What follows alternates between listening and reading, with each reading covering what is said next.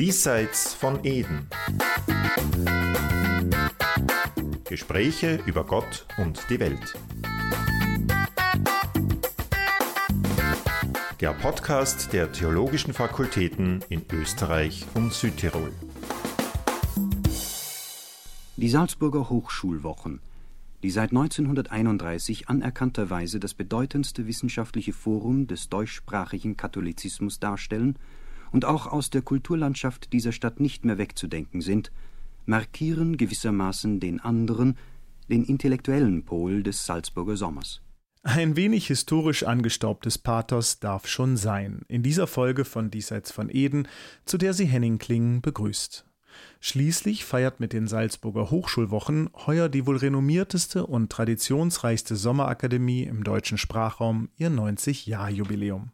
Doch die Hochschulwochen sind alles andere als angestaubt, wie diese Schallplattenaufnahme aus den 60er Jahren. Sie sind im Gegenteil eine höchst agile Veranstaltungsreihe der Universität Salzburg, die in normalen Jahren bis zu 1000 Studierende nach Salzburg lockt. Denn der Salzburger Sommer, so werben die Hochschulwochen auf Social Media, bestehe ja nicht nur aus den berühmten Festspielen, fluffigen Mehlspeisen, grünen Stadtbergen und klaren Seen, sondern eben auch aus den Hochschulwochen. Was die zahlreichen, zumeist jungen Menschen in diesem traditionsreichen Raum versammelt, ist nicht Kunstgenuss, sondern das gemeinsame Bemühen um wissenschaftliche Wahrheit und der Wille, die harte Anstrengung des Begriffs auf sich zu nehmen. Ja, auch das. Aber natürlich leben die Hochschulwochen, die in diesen Tagen, das heißt Anfang August, Corona-bedingt in einer Kombination aus digitalen und analogen Angeboten stattfinden, vom besonderen Salzburger Flair, das ihnen den modernen Beinamen einer smarten Sommerfrische eingebracht hat. Gewiss, diese Gründe mögen mitspielen, der entscheidende Schlüssel zum Erfolg liegt jedoch ganz woanders nämlich in der Fähigkeit, das Erlebnis echter geistiger Auseinandersetzung zu vermitteln, das in dem hochspezialisierten Lehr- und Forschungsbetrieb unserer Universitäten und Hochschulen immer mehr zu kurz kommt. Ja, man wird sogar sagen müssen, dass die Salzburger Hochschulwochen einzig und allein aus dem Zwang zur Auseinandersetzung mit einer weitgehend entchristlichten, ja geradezu antichristlichen Umwelt geboren wurden. Oh, pardon, natürlich. Doch wie ist es eigentlich dazu gekommen, dass die Hochschulwochen heute ein solches Renommee haben? Was war der eigentliche Impuls ihrer Gründung? Vergegenwärtigen wir uns kurz die entscheidenden Etappen der wechselvollen Geschichte der Salzburger Hochschulwochen. Genau, steigen wir also hinab in das Archiv der Hochschulwochen. Wir gehen jetzt in unser Archiv das Ziel der Hochschulwochen war von Anfang an ein hohes und hehres, wie einer der Gründungsväter und langjähriger Obmann Benediktinerpater Thomas Michels auf der Schallplattenaufnahme betont. Der katholische Frühling der 20er Jahre, der vor allem die Jugend und die katholischen Akademiker begeistert hatte, ging zu Ende. Auf neuen Wegen musste versucht werden, das in ihm Aufgebrochene festzuhalten. So entstand in Prälat Münch der Plan, sich mit dem katholischen Akademikerverband für eine groß gedachte, nicht konfessionell beengte katholische Universität für das gesamte deutsche Volkstum, wie man damals noch sagte, einzusetzen.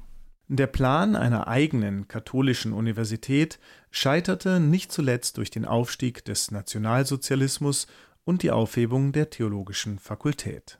Bereits das Jahr 1931 stand unter dem Schatten des heraufziehenden nationalsozialistischen Totalitarismus. 1933 konnten infolge des politischen Druckes keine deutschen Dozenten und Hörer mehr teilnehmen Trotzdem konnte das Niveau der ersten beiden Jahre gehalten werden, was umso bedeutsamer war, als es sich hier um eine der letzten freien Bastionen des Katholizismus im deutschsprachigen Raum handelte. Marksteine konnten bereits in den 1930er Jahren gesetzt werden, so etwa in Form einer Vorlesungsreihe von Karl Rahner 1937, die zu den wohl wichtigsten religionsphilosophischen Vorlesungen des 20. Jahrhunderts zählt und worin Rahner zentrale Gedanken seines großen Werkes Hörer des Wortes präsentierte. Das Jahr 1938 brachte dann mit der Okkupation Österreichs das vorläufige Ende. Aber bereits 1945 ging der unvergessliche Pater Alois Mager als Dekan der Theologischen Fakultät daran, sie zu neuem Leben zu erwecken. Die Liste der Vortragenden, die in den Folgejahren nach dem Zweiten Weltkrieg in Salzburg referierten, liest sich wie ein Who is Who der Theologie des 20. Jahrhunderts. Josef Ratzinger etwa war mehrmals Gast in Salzburg. Auch Romano Guardini, Henri de Lubac, Hans-Urs von Balthasar oder Johann Baptist Metz kamen nach Salzburg. Aber auch Persönlichkeiten wie Robert Schumann, Viktor Frankl, Ruth Klüger oder Hans-Georg Gadamer haben die Hochschulwochen als ein Dialogforum offener Katholizität etabliert. Darunter auch der französische Philosoph Gabriel Marcel. Ohne Zweifel haben wir im Verlauf der letzten 50 Jahre gesehen, wie sich die schlimmsten Beispiele von Unmenschlichkeit um uns herum gehäuft haben. Ich denke da vor allem an die Konzentrationslager und die Schrecken ohne Namen, die sich dort zugetragen haben, aber auch an die gewaltigen Völkerverschleppungen, die sich in Osteuropa, Asien und so weiter vollzogen haben. Wir stimmen in Allgemeinen darin überein, wenigstens auf dieser Seite des eisernen Vorhangs, dass derartige Vergehen nur durch eine völlige Verkennung der Bedingungen möglich gewesen sind, welche das wahre Menschsein ausmachen. 1966 setzte sich der deutsche Philosoph Josef Pieper in sehr kritischer Weise vom Standpunkt einer christlichen Anthropologie und Geschichtsphilosophie aus mit den optimistischen Zukunftsperspektiven des Evolutionismus auseinander. Und an diesem Punkt ist ein Wort zu sagen über den Unterschied von Geschichte und Evolution. Und gerade die gegenwärtigen Diskussionen scheinen mir dadurch gekennzeichnet zu sein, dass dieser Unterschied, dieser eminent wichtige Unterschied zwischen Geschichte und Evolution verwischt zu werden droht. Behauptet ist hier kurz gesagt Folgendes. Auf ihr evolutives Potenzial hin betrachtet ist die Menschheit objektiv jung und also voller Zukunftskraft und also haben wir Grund zur Hoffnung. Ja, genau das nenne ich die Verwechslung von Geschichte und Evolution. Bis heute prägen solche intellektuellen Erfahrungen und Erlebnisse bei den Hochschulwochen.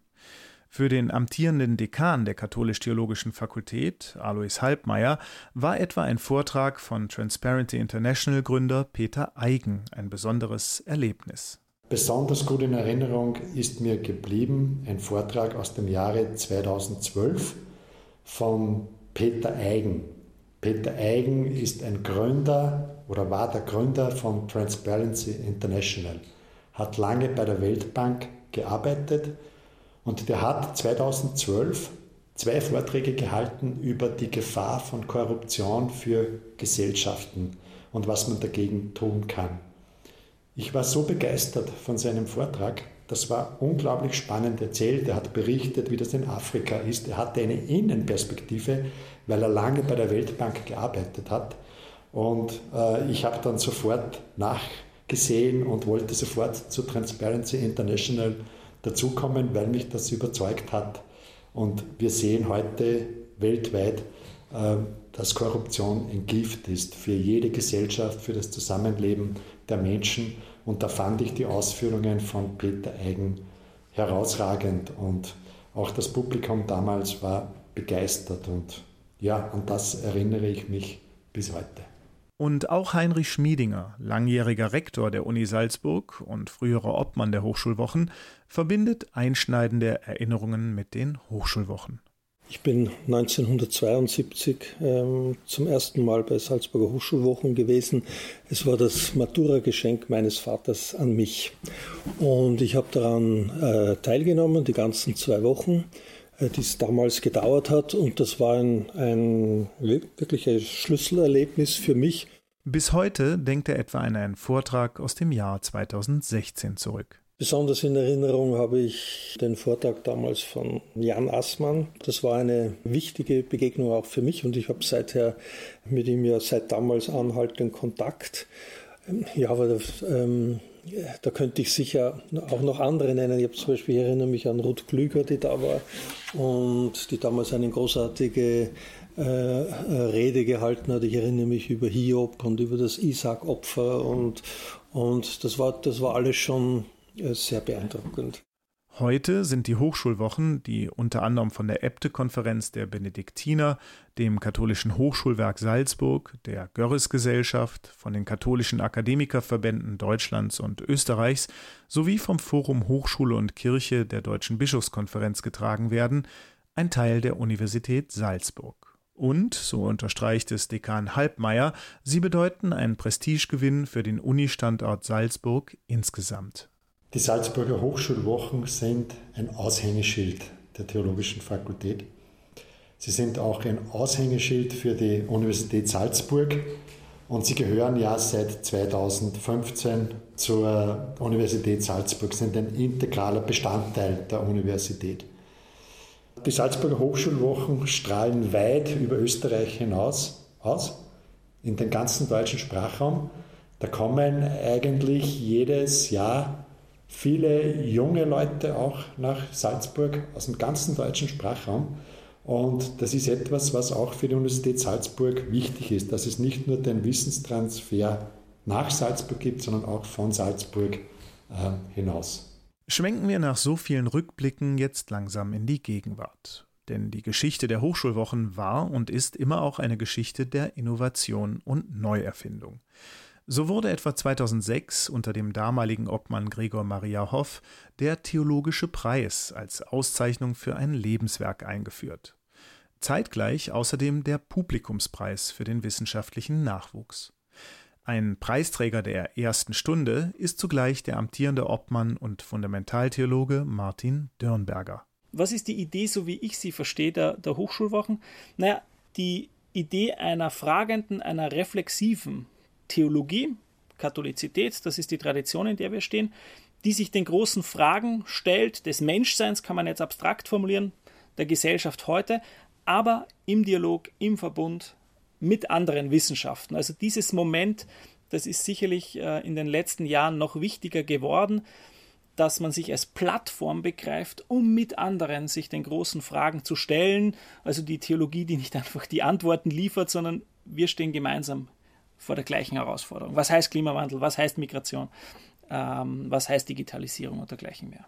Zuletzt stellte Corona eine entscheidende Herausforderung dar. Im vergangenen Jahr fanden die Hochschulwochen deshalb rein digital statt.